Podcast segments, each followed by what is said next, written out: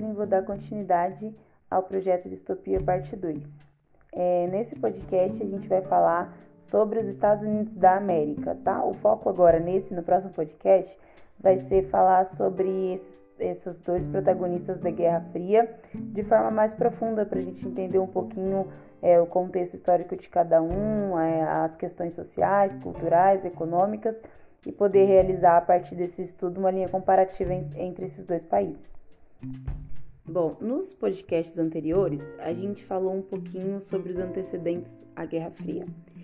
E a gente falou focando nos Estados Unidos e na Rússia. Então a gente foi explicado sobre a Primeira Guerra Mundial, focando na Rússia e nos Estados Unidos. A Rússia sai em 1917 para iniciar a Revolução Russa e os Estados Unidos entram em 1917 a partir aí de uma de, uma, de um ataque aí da Alemanha, de um foco da Alemanha é, aos territórios americanos, norte-americanos, no momento da guerra. Então, a gente falou sobre isso, sobre a Primeira Guerra Mundial, depois falamos sobre a ascensão econômica dos Estados Unidos pós-guerra, o Plano Marshall, é, a crise de 29, também um pouquinho sobre a formação de fatos da União Soviética, porque ela entra em revolução em 1917, mas ainda como Rússia, rola uma guerra civil e em 1922 é formada a União Soviética. No próximo podcast vamos falar mais, mais aprofundadamente, de forma mais profunda, desculpe, sobre União Soviética, tá? É, também falamos sobre Segunda Guerra Mundial, sobre a participação dos dois países que foi extremamente importante. Ambos entram em 1941, então eles não entram de cara, já que a Segunda Guerra Mundial ela inicia em 1939. Os dois países entram em 1941. A União Soviética entra em junho e a partir de um ataque é, dos alemães a seus territórios. E os Estados Unidos entram em dezembro a partir de um ataque dos japoneses a seus territórios. Então, na Segunda Guerra Mundial, ambos são aliados de guerra, tá? E nós também falamos como foi importante a finalização da guerra, é, como a, a finalização da guerra teve a participação importantíssima desses dois países, tanto a União Soviética, que derrota as tropas alemãs, que derrota o Hitler com o Exército Vermelho, como também os Estados Unidos, que finalizam a guerra com uma bomba atômica, que é pela primeira vez utilizada uma, um, uma arma nuclear. Bom, falando nisso, como eu disse anteriormente, o foco desse podcast agora é Estados Unidos da América vamos tentar explicar um pouquinho como funciona os Estados Unidos, um pouquinho bem resumida a história americana, norte-americana, para a gente compreender como os Estados Unidos chegou aí com um status de superpotência e se estabeleceu como uma superpotência pós-Guerra Fria e, e está até os dias atuais nessa posição. Bom, no final do século XV, é, o Cristóvão Colombo ele chega ali ao território americano. Entre os séculos 16 e 17, alguns territórios dos Estados Unidos vão ser ocupados por países diferentes. Isso é bem importante para a gente compreender a formação dos Estados Unidos. É, por exemplo, o caso da Flórida, que vai ser explorado por alguns povos espanhóis, e também por Nova York, que vai ser, na verdade, fundado pelos holandeses. Só que quando eles fundaram, eles deram o nome de Nova Amsterdã. E aí vai ser esse nome Nova York ele vai ser dado pelos ingleses lá em 1964, que vão é, é, tomar o, o, esse Nova Amsterdã, dar o nome de Nova York e vão se estabelecer ali no leste dos Estados Unidos. E a partir desse momento, os Estados Unidos ele vai se tornar, na sua maioria, uma colônia inglesa, tá? Eles estabeleceram 13 colônias. E como funcionava essa questão? Quando a gente pensa em colônia, a gente sempre pensa em um, em um local que é totalmente dependente da metrópole, né? Nos casos de Brasil, Argentina, México, sim, é, o, as colônias é, brasileiras, enfim, ela sempre foi muito dependente da metrópole, né? Todos os acontecimentos eram para a metrópole, pela, para a metrópole, pela metrópole. Nos Estados Unidos era diferente. Os Estados Unidos ele tinha uma economia, tinha uma certa autonomia econômica em relação à Inglaterra, tá? Para você ter ideia, os Estados Unidos ele é uma das poucas colônias que tiveram um mercado interno. o, tanto o Brasil, as outras colônias americanas não tinham esse mercado interno, era totalmente voltado para o mercado externo, a economia era voltada para o mercado externo. Mas os Estados Unidos não, eles conseguiram desenvolver esse mercado interno e passaram a ter uma autonomia econômica relativa é, que vai assustar a Inglaterra em certo momento.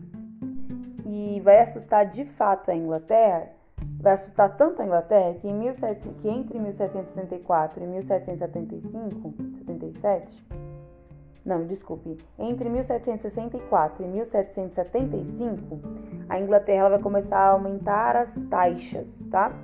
Ela vai aumentar as taxas que, de, de embargação, de comércio, enfim, vai limitar atividades econômicas.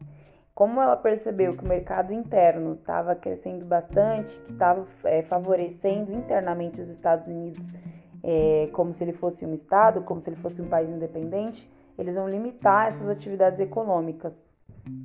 E isso vai gerar uma grande revolta né, nessas colônias, porque eles estavam vivendo é, até o momento pode ser considerado assim a metrópole inglesa estava tava de boa, mas aí quando eles é, começaram a, a, aumentar as taxas e limitar, vai acontecer uma grande revolta em 1775, vai é, os Estados Unidos vão essas colônias vão declarar guerra à Inglaterra. E em 4 de julho de 1776, os Estados Unidos vão declarar independência. Independência essa que só vai ser reconhecida pelos ingleses em 1783. Então demorou um tempinho para os ingleses engolirem esse sapo, vai rolar guerra e tudo mais. Mas em, 1800, em 1783 os ingleses vão acabar cedendo e reconhecendo a independência norte-americana. Bom, os Estados Unidos vai ser a primeira colônia americana a declarar a independência, a se tornar um estado independente.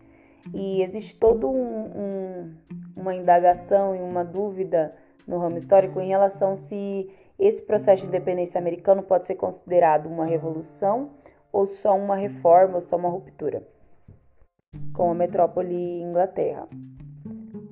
Se a gente for pensar no quesito externo, a gente pode considerar uma revolução, já que foi a partir da independência norte-americana que os demais países começaram a realizar processo de independência também, os demais, as demais colônias americanas.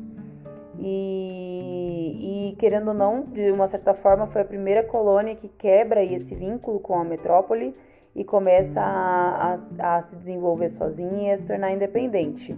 Internamente, é, vai rolar diversas questões, tá? A, os Estados Unidos vai passar por uma guerra civil, porque a formação das três colônias, elas foram, como eu disse anteriormente, às vezes ocupadas, exploradas por diversos países, países, e isso vai gerar diversas vertentes políticas dentro do estado. Então vai acontecer muita desavença, principalmente entre as colônias do norte e as colônias do sul.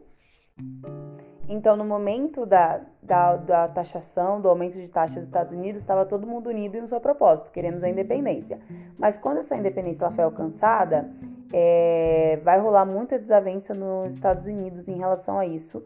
Por quê? Porque o, a, o, o, norte, as colônias do norte, elas tinham uma economia, uma economia mais comercial, pautada no trabalho assalariado.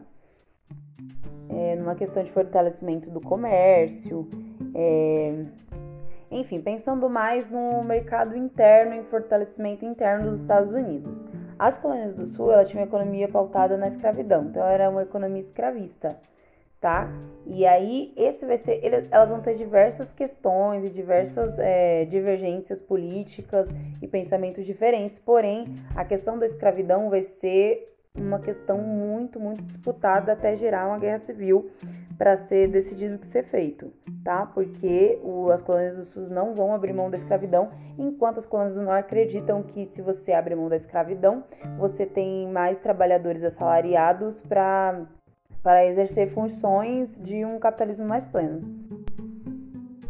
No final, isso vai gerar uma guerra civil, mas vai ser declarado em 1865 a abolição da escravidão em todo, em todo o território americano. Bom, então automaticamente as colônias do norte acabam sendo saindo como vencedoras, né? Já que elas conseguiram abolir a escravidão. E como eu disse anteriormente, as colônias do norte elas tinham uma economia pautada no trabalho, no trabalho assalariado, no pensamento de fortalecimento interno econômico, ou seja, uma ideia de capitalismo mais moderno e pleno. Isso é bem importante para a gente entender a posição americana nos dias atuais, norte-americana, porque eles começaram já a desenvolver esse mercado interno ainda no período colonial, diferente dos, das outras colônias americanas que tiveram que, que passar por um processo muito mais é, devagar se comparado aos Estados Unidos. Bom, e como os Estados Unidos então chegou a esse status de superpotência? É, ele passou por todo esse processo mas a gente vai recapitular também um pouquinho do que já foi dito de uma forma mais aprofundada sobre ali o começo da Primeira Guerra Mundial. Na Primeira Guerra Mundial, os Estados Unidos ainda não era uma potência mundial, era um país em pleno desenvolvimento que já, é, vamos dizer assim, ameaçava os outros países porque crescia muito rápido, como eu disse, ele vinha crescendo antes mesmo de ser um país, então já assustava ali algumas grandes potências é, como forma de uma ameaça no futuro, por exemplo, mas nesse momento ele ainda não era um país como, por exemplo, a Inglaterra, a França, que nesse momento eram as grandes potências. A Primeira Guerra Mundial, na Primeira Guerra Mundial, os Estados Unidos viam uma forma de fazer um crescimento econômico muito maior é, se comparado a, a, ao capitalismo pleno e tal. Na verdade, uma forma melhor de se utilizar do capitalismo para arrecadação de fundos internos, enfim. É, ele começa a ser então mantenedor e provedor da guerra naquele momento de quem ele tem ideologia semelhante. Então ele vai manter a é, Inglaterra, a França, ele vai manter a Entente fornecendo produtos bélicos. Naquele momento a Inglaterra e a França e os demais países, Rússia, eles estavam em guerra, sabe? Não tinha como está produzindo, apesar da, da, participação muito importante das mulheres durante a Primeira Guerra Mundial, não tinha como ele estar nessa produção massiva, sabe, de, de produtos bélicos, de, de suprimentos. Então, esses suprimentos, esses produtos, eles vinham todos dos Estados Unidos, na sua maioria. E isso vai gerar um grande acúmulo de capital para os americanos, sabe? Porque eles vão estar tá lá vendo a guerra e fornecendo produtos e ganhando em cima da guerra. Então a guerra ela vai servir como um, como um projeto de ascensão para os Estados Unidos.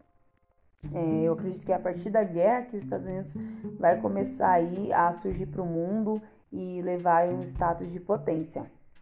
A Primeira Guerra Mundial ela começa em 1914 e termina em 18, então ela tem duração de 4 anos. Os Estados Unidos só entram na guerra em 1917. Então você imagina, já está terminando, falta um ano para terminar a guerra, já está acabando, ele entra no finalzinho, não existe um desgaste, é, é, um desgaste do seu exército, não existe um desgaste econômico muito grande por parte dos Estados Unidos se comparado aos outros países. Então, além de ser ali antes de entrar um fornecedor, está ganhando em cima da guerra, quando ele entra, ele fica por um pouco período, então não existe um gasto, um gastos tão grandes com a Primeira Guerra Mundial se comparado aos demais países que estavam lutando a desde 1914. E aí a guerra termina. E quando a guerra termina, é, os, os norte-americanos vão achar uma outra maneira de continuar ganhando em cima da guerra. Agora, na verdade, em cima das consequências da guerra.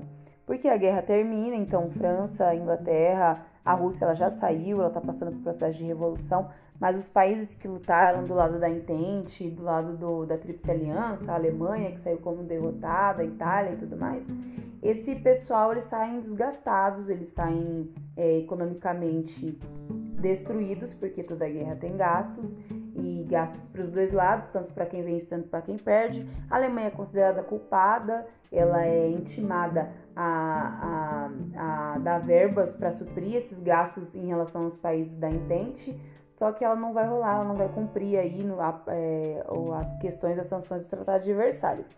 Então, os, os países é, europeus eles precisam de alguma forma da, da, do Ocidente ali, da Europa Ocidental, eles precisam de alguma forma se reerguer economicamente.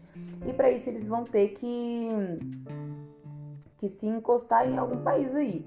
E os Estados Unidos vê nisso uma forma de manutenção econômica e de crescimento econômico mais ainda a partir do Plano Marshall, que é uma ajuda econômica, como eu disse, os Estados Unidos eles estavam fornecendo produtos, eles estavam ganhando em cima da guerra, entrar no finalzinho não tiveram muitos gastos, se comparado aos demais países, então quando ele sai, ele sai por cima. Ele tem como emprestar. Então ele vai fazer essa ajuda econômica, é, esse empréstimo econômico aos países é, da Entente, tá? Os países do qual ele lutou do lado. Ele não vai emprestar nada para a Alemanha, nada para quem lutou contra ele. Ele vai emprestar e fazer esse projeto aí à Inglaterra, à França, a esses países. Então, a partir do Plano Marshall, os Estados Unidos ele vai crescer bastante economicamente, não só economicamente, mas a sua influência diante do mundo vai crescer bastante, porque você imagina, vamos lá para os países que para os países de terceiro mundo, vamos dizer assim, que estão é, vendo a guerra de longe. Eles falam, poxa, a Inglaterra, que é a top, venceu, mas está precisando ali da ajuda dos Estados Unidos. Então, esse país, ele, ele é top, ele é forte, né? Ele está com uma economia estável. estável. Só que aí em 29 vai rolar uma crise, que é a queda da Bolsa de Valores lá do, de Nova York. E isso vai impactar profundamente a economia norte-americana e a economia mundial. Por quê? Porque vai rolar a Grande Depressão, então a bolsa vai cair, vai rolar uma desvalorização da moeda, é, um efeito dominó gigantesco. Isso vai afetar muito os Estados Unidos, mas muito mais o mundo. E é como eu disse no podcast anterior, se pra você já tá ruim, quando acontece uma coisa ruim, você vai ficar mais ruim ainda. Se para mim tá bom, quando acontecer alguma coisa ruim, eu vou ficar ruim. Então, os Estados Unidos, apesar de sofrer muito com a crise de 29, ele conseguiu ainda se manter melhor que os demais países que já estavam tentando um processo de, de reerguer economia, porque eles ainda não estavam no seu melhor. Então, é, a Inglaterra, a França, eles ainda estavam aí tentando uma estabilidade econômica pós-guerra quando aconteceu a crise da bolsa. E nesse momento eles estavam dependendo muito da economia norte-americana devido ao plano Marshall. Então, quando caiu a bolsa de valores, quando teve essa desvalorização, acabou desvalorizando lá para eles também. Então, eles sentem muito mais que os Estados Unidos. Bom, e aí eles mal se reergueram e iniciam uma nova guerra provocada pela Alemanha. A Alemanha provoca a guerra e os Estados Unidos vão entrar na guerra em dezembro de 1941. Então, novamente, ele não entra de cara na guerra, porque a guerra começa em 1939. Mas ele não entra de cara na guerra e automaticamente já vem aí tendo menos gastos que os outros países. É claro que a Segunda Guerra Mundial ela tem um período mais longo que a Primeira Guerra Mundial. Ela inicia em 1939 e finaliza em 1945. Então ele entra em 41, ele tem aí mais quatro anos de guerra pela frente. Durante a guerra, obviamente, tiveram muitos gastos. Mas é, a guerra norte-americana ela foi muito focada, sabe? Muito focalizada, porque ela só os Estados Unidos só entram na guerra devido ao ataque lá dos japoneses na, na, na, em uma ilha específica do Havaí. Então é muito focalizada. Claro que ele envia exército para ajudar os aliados e tudo mais, mas é uma guerra muito focada, então ele não, não tem tantos gastos como outros países. E ele finaliza a guerra dos Estados Unidos em 1945, ele finaliza a guerra com a bomba atômica.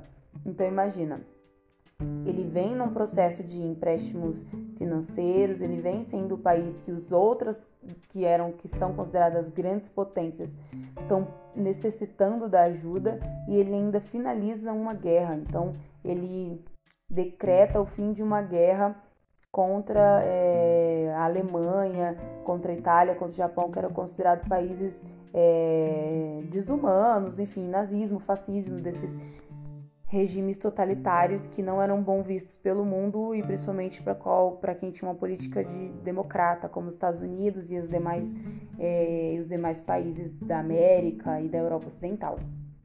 E aí sim, quando finaliza a Primeira Guerra Mundial, os Estados Unidos ele sai com essa moral de superpotência.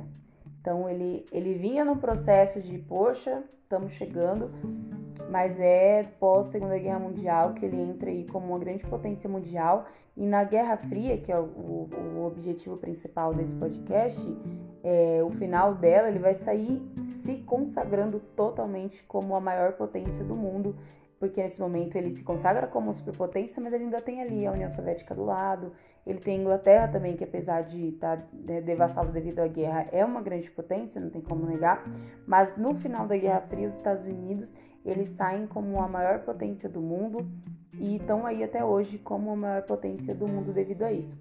Então é interessante a gente pensar que é, diferente dos demais países, diferente da União Soviética, que é o próximo tema da, da, do próximo podcast, os Estados Unidos, a economia deles vem sido estabelecida e desenvolvida quando eles nem eram ainda os Estados Unidos, quando eles eram só as 13 colônias. Então, é, o mercado estadunidense, ele sempre foi pautado em um desenvolvimento interno e pleno, diferente das outras colônias. E talvez a gente consiga entender um pouquinho hoje da posição dos Estados Unidos em relação a Brasil, México e Argentina. Bom, a partir então desse podcast, a gente vai fazer uma linha comparativa com a União Soviética no próximo podcast. Espero que vocês tenham gostado e até mais.